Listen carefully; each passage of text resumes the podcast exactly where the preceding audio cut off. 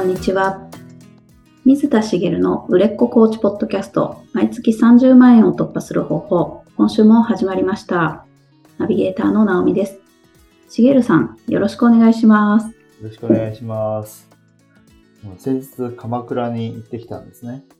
おー、いいですね。まあ、家族で日帰り旅行だったんですけど、で江ノ電に乗ったんですよ。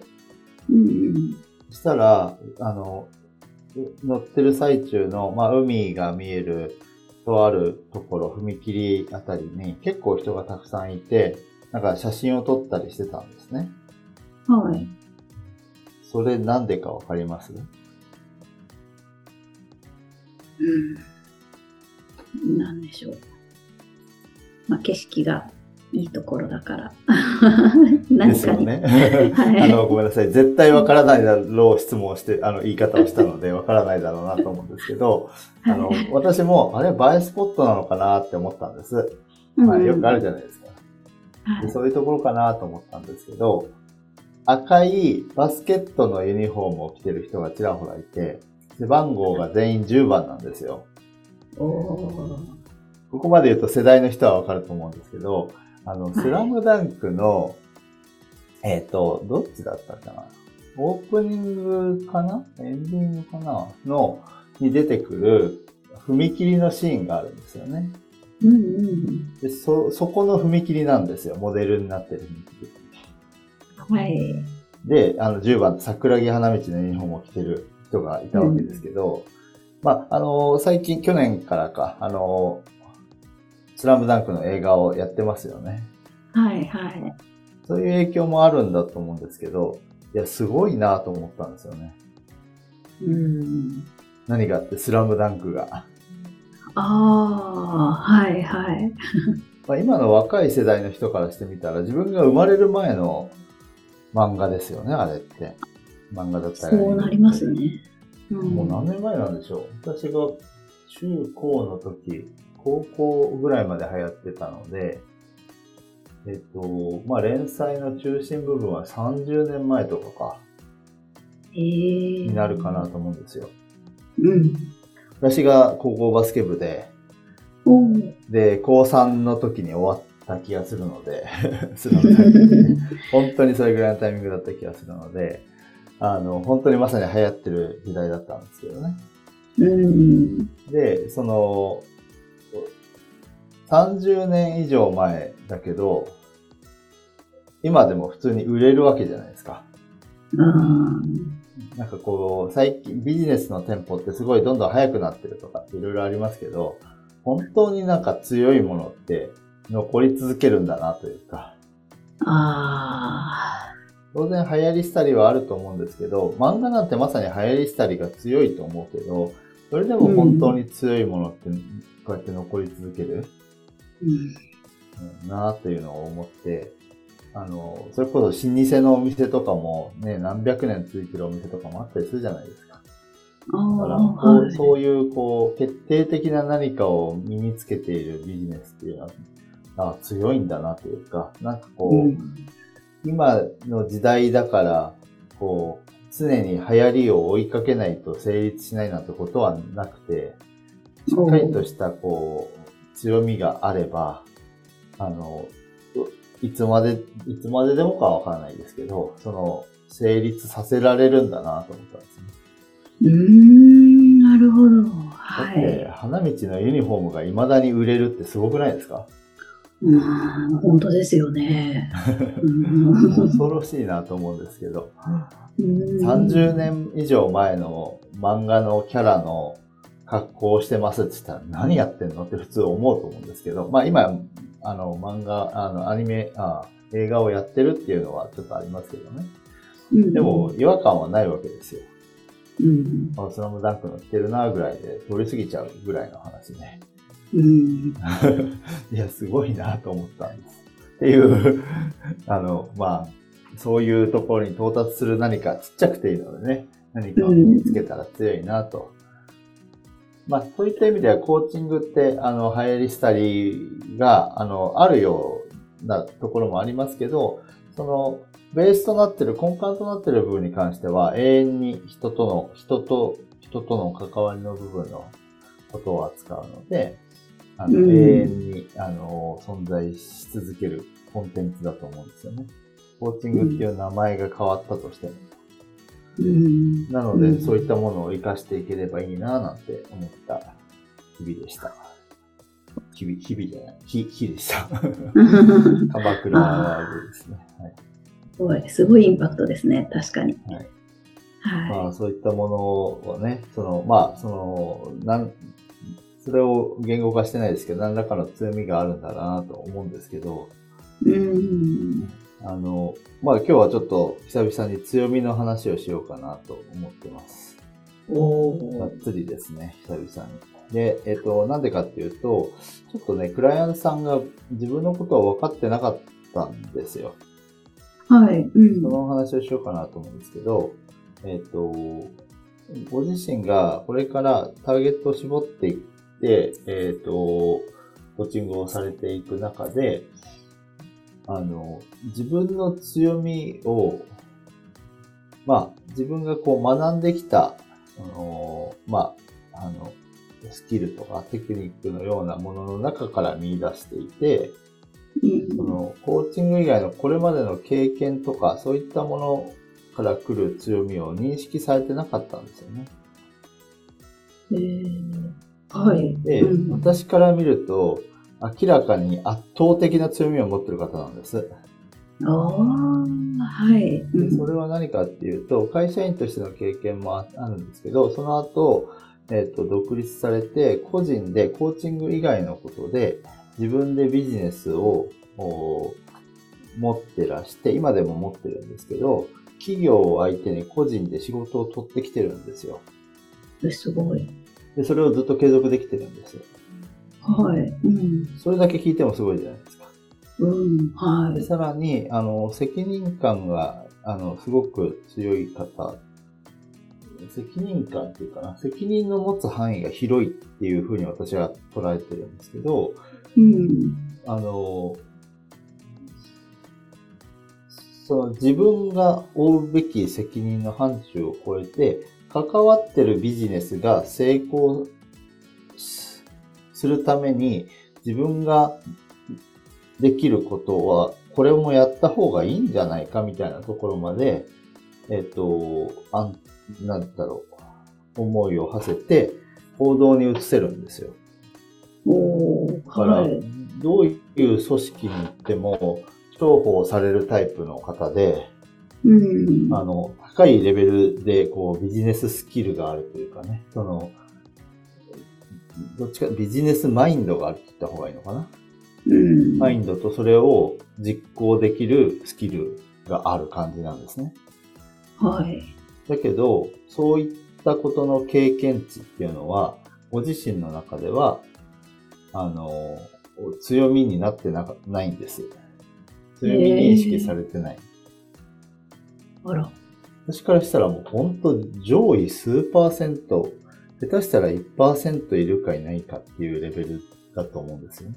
うん。その、まあ、ランク付けができたとして、そういうことに関してっていう意味で言うと。うんうん。なのですけど、本人は強みとして認識してないと。おで、えっ、と、これ一応口では説明したものの、ちょっとね、納得できるレベルには、その時は至ってないんです。はい。で至ってない理由も私は分かっていて、はい。あの、そういった強みが何かとか、その自分の例えばオリジナリティが何かみたいな、その自分のビジネス、コーチングのオリジナリティが何かみたいなことですね。そういったものに対する認識が正しくできていないって私は捉えているんですね。強みとかの認識のはい正しくそれを認識できてないと。はい。だからそれを、こう、腑に落として理解するのには、ちょっと結構、こう、時間がかかるんですよ。ああ、うんうん。だから。そこはやっていこうと思ってるんですけど、ちょっとその、表層で説明しただけだと、腑には落ちないんです。ああ、そうなんですか、みたいな感じ。ああ、だから自分の強みとして、ああ、た確かにそうだなって思うレベルに行くには、その本人がされていることから、こう、こう、こうって、こう、こちらも深掘りしていきながら、これってどうっていうのを、追いかけていくと多分できるので、それをね、あの、今後やっていこうっていうふうに思ってるんですけど、うん。正しく認識できていないのには、やっぱり勘違いがいっぱい埋もれていて、へえ。その勘違いの部分を今日お話していこうかなと思います。はい、お願いします。で、まあ、強みの勘違いなんですけど、まあ、今まで話してきた、過去に遡ってもらえば出てくる内容があるので、そこはさらっといきますけど、勘違いの一つ目、何か特別に秀でてなければならないっていうことですね。強みというのは。はい。まあ、そう思う気持ちもわかるんですけど、まあ、私がよく言うのは、平均点でできることだったら、平均以下の人にとったら、それは強みになるんだよっていう言い方をしてるんですけど、うん、これは要はターゲットによって強みが変わるってことなんですけど、はい。自分よりできない人に対してできることは強みになるじゃないですか。うん、そうですね。特に自分が苦手だったけど克服したことってめちゃくちゃ強みで、ああ、はい。例えば30点しか取れなかったことが60点取れるようになったっていうと、30点の人からしたらその経験どうやったのって知りたくなるわけですよ。うん。はい。初めから100点取れる人に聞いてもやり方を教えてくれないんですよね。ああ、なるほど。はい。まあ、コーチングなのでやり方を教えるってわけじゃないですけど、ただ自分が克服した経験があると、その、自分が、あの、できない時の状態もわかるので、相手のた状況とか、その、気持ちも理解できるじゃないそうすると引き出せるものも当然変わってくるので、これは実はめちゃくちゃ強みで、で、あなたの点数は今60点ですと。まあ、いわゆる平均って言われるような点数じゃないですか、60点って。はい。ね、それで十分なんですよってことなんですよね。うん。というのが一つ。で、もう一つは、自分ができていること、やっていることってのは、誰でもできることだって思いがちなんですよね。ああ、はい。え、それできるけど、え、他の人もできるでしょ？って。うん。とか、え、それってやるべきことじゃないみたいな。ああ。いや、やるべきことだけどできないんだよな、みんなってことがいっぱいあったりするわけですよ。そうですね。私も会社員やってた頃に、その、あ上司が、あの、持っていた、その、やるべきことこれは、こういうことは、なぜこの段階で報告しなかったのか、みたいな話がよくあって、うん。ここの段階で教えてくれれば、トラブルがもっと小さい段階で防げたでしょって、こうトラブルがあるためにおっしゃってるんですよ。はい。で、その上司はできるんですけど、そのできてない人たち、部下からすると、そんなこと報告していいのかとか、思ったりとか、うん、え、これ報告したらどうなっちゃうんだろうってその段階で思ってたりとか、あるいは報告するっていう選択肢が上がってきてないとか、いろんな理由で報告できないんです。それは言ったらできるようになる場合もあるけど、言ってもなかなかこれ実はできるようにならないことがあったりする。うん。ね、あの、よく社会人の常識というか、ほうれん草って言うじゃないですか。報告連絡相談。うん、言うってなんでかっていうと、できない人が多いから言ってるんですよね。あそうか。はい。で。できないのはできるようになるべきなんですけど、できる人からすれば、やるべきことで、そんなに基礎の基礎だろうと思ってるけど、意外と、あの、いろいろ難しいというか、人間という生き物ができない部分も含んでいる事柄なんですよ。なるほど。人に対して報告する、連絡する、相談する。それがしかも、あの、立場が上の上司に対して、しないといけない。ことに対して、うまくできない人は多いですよね。で、それは、あの、できるべきなんですけど、それをやってる人からしたら、え、そんなの誰だってできるでしょやるだけじゃないってなるけど、できない人は多い。はい。まあちょっとそのほうれん草の例えが適切かわかんないですけど、ほうれん草ごときでそれなんですよ、言ってしまえば。ああ、確かに。はい。だからあなたがやっていることが誰でもできることだったり、誰でもやっていることではないわけです。お今までの経験でね。うん。なんですけど、お自分の中では、え、別に大したことやってないしとか、そんなの強みになるほど何もやってないっていうふうに考えてしまう。はい。っていうことがよくあります。うんこれが勘違いの二つ目ですね。はい。うん。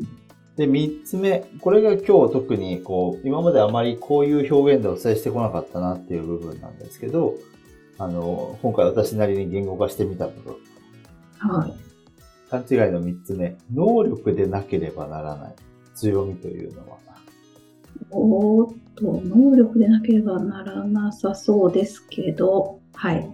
違うんですね。まあ、えっ、と、まあ自分はこういうことができること、できる、できることっていうのが強みですよっていう考え方ですよね。何かができる。うんそれが能力ですよね。はい。うん。まあ例えば足が速い。うんこれ明らかに能力っぽいじゃないですか。はい。力が強い。うん。ね。まあこれも能力。で例えばコーチングに関係したりするところで言うと、まあ人の気持ちがわかる。傾聴する力が強い。うんああとは論理的思考ができる。うん客観視できるうん。コミュニケーション能力が高い。うんまあ、えっと、他にもいろいろあると思います。コーチングに求められるスキル、あるいは、その自分の、まあ、あの、ターゲットに対して働きかけるときに必要とされる、あるいは持っているといい強みになり得る能力っていくらでもあると思うんですけど、今言ったのってなんかわかりやすく、あ、能力っぽいなってみんな思いますよね。はい。では、会社員をやっていた経験、これって能力に聞こえますか？聞こえないですね。聞こえないですかね？はい。挫折した経験とか、何かに打ち込んだ経験とかってなんどうでしょう？価値がすごくあるので、能力って言って良さそうな。うんうんうん。はい。そうなんですよね。で、経験っていうと、能力になるのかな、ならないのかな、表現によって変わってきそうな感じですよね。うん。でも、会社員をやっていた経験って強みになると思いますよならないと思いますあ、それはでも強みになりますよね。なりますよねな。ならない場合もあるでしょうけど、なるケースもいっぱいありますよね。うん。で会社員をやっていたってさらっとも言ってますけど、会社員で時代に何をやっていたか、その経験の中に何があるかっていうことになりますけど、うん例えば営業をずっとやってこられてきた方って、それって、えーっと、まあ、営業経験があるわけですけど、これって強みになりますかね？はい。営業力がありそうですね。ですよね。うん。これって分かりやすく能力っぽいじゃないですか。はい。うん。だ、だとすると、うん営業に関しては能力であり強みと多分認められるんですよ。うんうん。でもそういった経験もなくて、例えば会社の中で、えっ、と、社員同士のお組織の中で、えー外部の人との接点をあってやってきたわけじゃないとすると、営業力っていうのは別にないですよね。はい。うん。ですけど、組織の中にいて自分の役割があって、そこでやっていた経験って、まあ、言語化できるかできないか、まあ、その両方含んでると思いますけど、たくさんの能力が実は隠されてるわけですよ。うん。まあ、例えば、その、まあ、事務のだったとしても、こう、いろいろ、こう、なんかこう、提出物があ、期限があったり何かしたりっていうのを、こう、あの人今あの状況だから、今あれ手ついてないなみたいなことを察してサポートする力。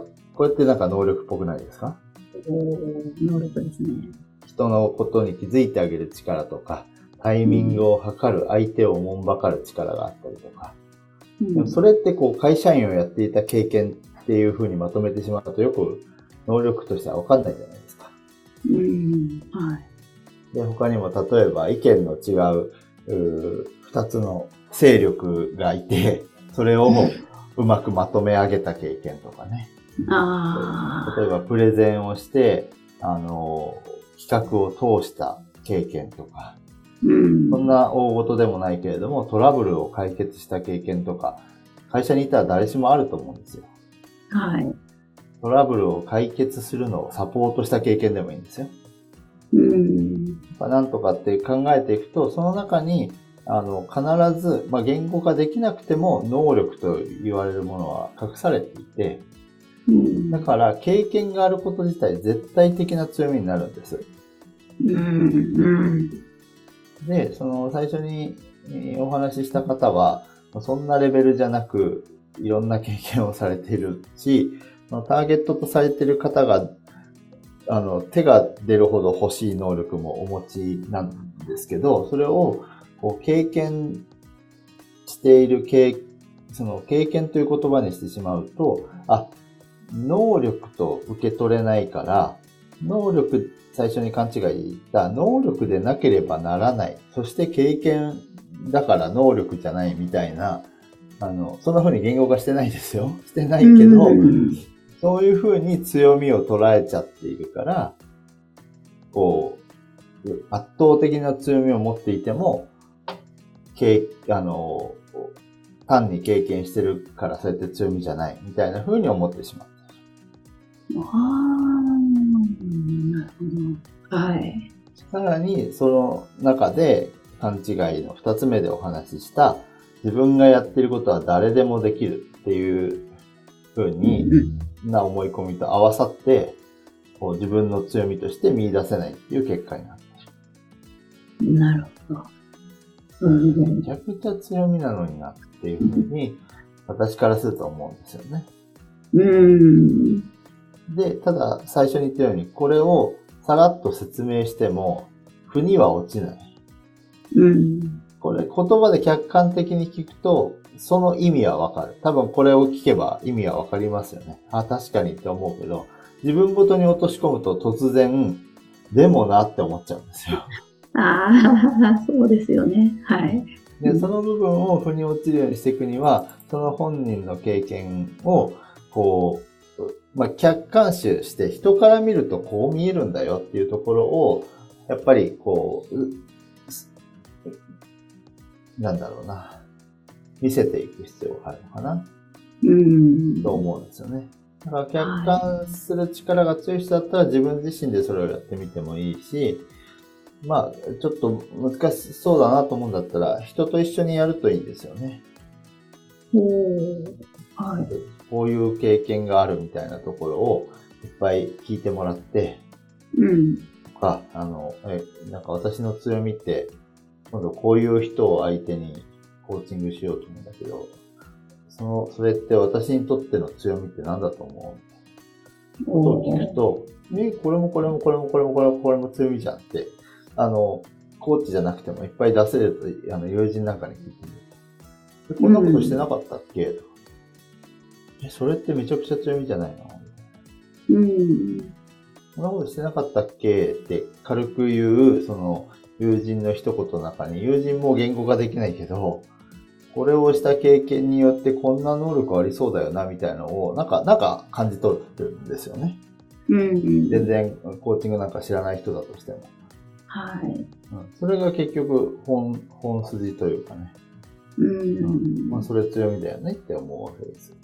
うんうん。うん。ということなので、あの、もし、うん強みがないなと思って、今日これを聞いて、あ、客観的にはわかると。でも自分に置き換えるとって思う人がいたら、うんそれはぜひ、あの、やってもらいたいっていうのと、まあ、クライアントさんはね、よくあるパターンなので、うんそ。の強み、あなたこれが強みじゃないって思って、それを言い聞かせてもわからない理由が、そういった能力じゃなきゃいけないっていう部分になってる部分があると思うので、本人の題材の中で、えっと、できれば、その経験の中で、ターゲットに対して、だ、あの、持っている強みを、能力と捉えられる言語化ができるとベスト。うん。はい。確かにこの経験を通じてこういう能力を獲得している、あるいはこういう能力はもともと持っているっていうふうに、経験という言葉から能力に置き換えられれば一番いいですよね。はい。うん。そういうふうにできるコーチングセッションをしてあげる。あるいは、えっと、言語化できないまでも、あ、確かになんとなく長文で並べるとこういう、こんな感じの能力は、こういうターゲットに対してはとても有効に働きそうだと思えるみたいな。うん。ところまでいけば、あの、強みとして認識することができるので、あの、うんぜひ、クラントさんで、なんかこう、ピンときてないとか、いわゆるその、なんだろう、USP が書けないとか、はい。あの、自分のこういうことができるんですよっていうふうに、こう、こういうこういうコーチですっていうふうに、こう、そのターゲットに対して刺さる言葉を出せないみたいな時に、うんうんえやってあげると、こう、新たな言葉が生まれてくると思うので、うん。ぜひやってみるといいんじゃないかなと。あと、そのターゲットに全然刺さらないんだよなって思ってる人に対しても有効だと思います。え、どういうことですか？要は、えっと、ターゲットに対して、えっと、なんだろう、アアピールする言葉がずれてしまっているケース。はい。うん。なんかに対して、じあの、ターゲットと自分の強みが合っていないっていうこともありますので、あ。自分の経験の中で、えっ、と、まずその強みと思えるような経験をいっぱい出してあげる中で、このターゲットに対して、あの、どの、どれだったら、こう、響きそうかな、みたいなところをうん探るのにも、ぜひ使えるんじゃないかなと。ああ、なるほど。それがきっと、あの、一致してくると、ターゲットの方がサポートしてほしいっていうふうに感じるっていうことですね。そうですね。うんそれが、その、要は、その言葉だけチョイスすれば、あの、いいんだけど、その言葉は自分じゃないと思ってるとチョイスできないわけじゃないですか。うん。はい。で例えば、えっと、起業したい人に対して、あの、起業をサポートする自分の力が、あの、あるんだけど、うんあると思ってなかったら、それって書けなくないですか？ああ、書けないですよね。ですよね。でも本当はあるわけですよ。うんうんっていうケースがいっぱいあるってことですね。自分の持ってるものだっていうふうに認識できていないと、ターゲットに刺さると思っても書けないことってあるじゃないですか。うん。でもそこをちゃんと掘り起こしてあげると出てくることもあるし、あと逆にそのターゲットばっかり見てると出てこない言葉が自分の方を見ると出てくることがあるので、ああ、面白い。はい。あれ？これってターゲットに刺さりそうじゃないみたいな。うん。っていうのが、あの、意外と矢印を自分に向けると、自分に向けた中から発生してきた言葉が、ターゲットに向けて刺さる言葉になることも当然あるので、うん。そういった意味でも、こう視点を変えて捉えてみるってことですね。ターゲットばっかり、ターゲットの悩みってなんだろう？ターゲットってこの言葉に刺さるかなとか、一生懸命考えても、なんか手詰まりになった時に自分にベクトルを向けるっていうのは一つありですよね。ああ、そうですね。っていうふうにも使えると思うので、あの、うんぜひ、こう、長い継続セッションの間に、あの、こういう取り組みを一つ入れてみるといいんじゃないかなと思います。なるほど。わかりました。はい。これはそうですね。やらないとちょっともったいないので、ぜひですね。はい。ぜひやってみてください。はい。ありがとうございます。ありがとうございます。それでは最後にお知らせです。売れっ子コーチポッドキャスト、毎月30万円を突破する方法では、皆様からのご質問を募集しております。コーチとして独立したい、もっとクライアントさんを集めたい、そんなお悩みなどありましたら、しげるさんにお答えいただきますので、どしどしご質問ください。ポッドキャストの詳細ボタンを押しますと、質問フォームが出てきますので、そちらからご質問をいただければと思います。それでは、今週はここまでとなります。また来週お会いしましょう。しげるさん、ありがとうございました。ありがとうございました。